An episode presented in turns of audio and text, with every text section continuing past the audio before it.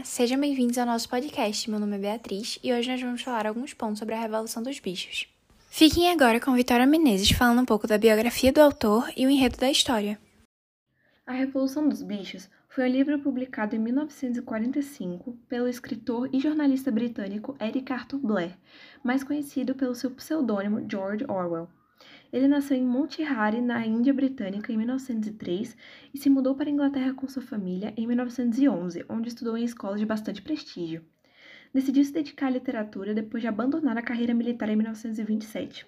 Algumas de suas obras são Dias na Birmânia, de 1935, A Estrada para Wigan Pier, de 1937, Homenagem à Catalunha, de 1938, A Revolução dos Bichos, de 1945 e 1984, de 1949, esses dois últimos sendo seus títulos mais conhecidos.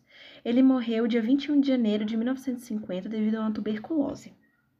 Sobre o enredo, A Revolução dos Bichos é uma obra satírica opositora ao totalitarismo, que se passa na Granja do Solar, comandada por um fazendeiro que maltratava e explorava os animais, o Sr. Jones. Cansados dessa situação, os animais da granja fazem uma reunião organizada pelo porco major e decidem começar uma revolução.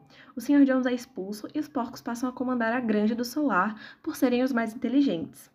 Eles comandavam com base em mandamentos que garantiam a vida igualitária para todos. Porém, após um impasse de opiniões, o porco Bola de Neve, que era o atual líder, foi acusado de traição e expulso da granja pelo porco Napoleão, que passa a ter uma liderança autoritária, quebrando os mandamentos e explorando novamente os animais. Agora fique com Mariana Vieira, falando um pouco sobre as relações entre a Revolução Russa e a Revolução dos Bichos. Revolução Russa e Revolução dos Bichos Relações A Revolução Russa derrubou o regime cesarista e implantou o comunismo na Rússia, da mesma forma como no livro A Revolução dos Bichos, os Animais. Expulsam o fazendeiro e tomam conta da granja. E prometem que, sem a existência dos humanos, os frutos do trabalho deveriam ser abundantes para todos os animais produtores. Porém, logo os porcos passaram a assumir o papel que era do fazendeiro, explorando os animais mudando as regras e trapaceando, além de criar supostos inimigos para justificar o fracasso do sistema. E isso foi basicamente o que aconteceu na Rússia após a Revolução.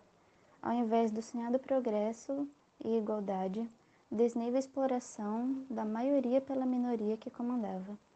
E uma frase do livro que define não só a Rússia comunista, como várias sociedades modernas é: Todos os bichos são iguais, mas alguns são mais iguais que outros. E a propósito, o livro faz uma crítica não só à Revolução Russa, mas também a todos os regimes totalitários. Agora Bia vai falar os direitos e os mandamentos. Após tomarem a grande solar para si, os animais resolveram resumir os princípios do animalismo em sete mandamentos, que deveriam, a partir de agora, reger suas vidas e seriam inalteráveis. São eles: 1. Um, qualquer coisa que ande sobre duas pernas é inimigo. 2. Qualquer coisa que ande sobre quatro patas ou tenha asas é amigo. 3. Nenhum animal usará roupas. 4. Nenhum animal dormirá em cama. 5. Nenhum animal beberá álcool. 6. Nenhum animal matará outro animal. 7. Todos os animais são iguais. Vamos escutar agora Rafael falando a definição de totalitarismo e alguns exemplos. Olá, hoje eu vim falar sobre a definição de totalitarismo citando alguns exemplos. O totalitarismo é uma forma de governo caracterizada pela perseguição aos opositores e controle da vida pública e privada dos cidadãos. É considerado a forma mais extrema e completa de autoritarismo. Exemplos de totalitarismo são as diferenças ideológicas entre regimes como o nazismo de Adolf Hitler e o fascismo de Bettino Mussolini. Agora, Luana vai falar brevemente sobre o poder da imprensa na manutenção de regimes totalitaristas. Agora, nós vamos falar sobre o poder da imprensa na manutenção de regimes totalitaristas. Mas para falarmos sobre isso, temos que saber o conceito de regimes totalitaristas, não é mesmo? Então, o que são regimes totalitaristas? Foram aqueles regimes baseados no totalitarismo e que ocorreram na década de 20. E dentro desses regimes, o terror era utilizado para perseguir os opositores. Tenso, não é mesmo? Então, agora vamos falar sobre o poder da imprensa na manutenção dos regimes totalitaristas. E agora vocês vão ver este breve tópico com Júlia Civini. A imprensa era utilizada nos regimes totalitários para divulgar a imagem dos governantes desses regimes e fazer a sociedade apoiar o seu governo.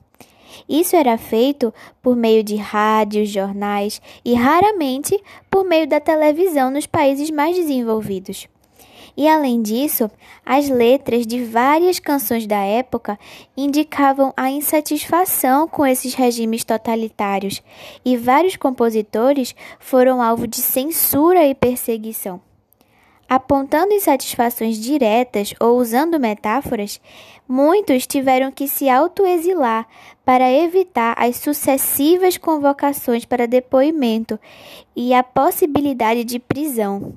Mas as músicas, muitas delas tocadas nos rádios, eram uma maneira dos escritores de expressar suas insatisfações. Então foi esse o nosso podcast. Espero que gostem e obrigada por escutar.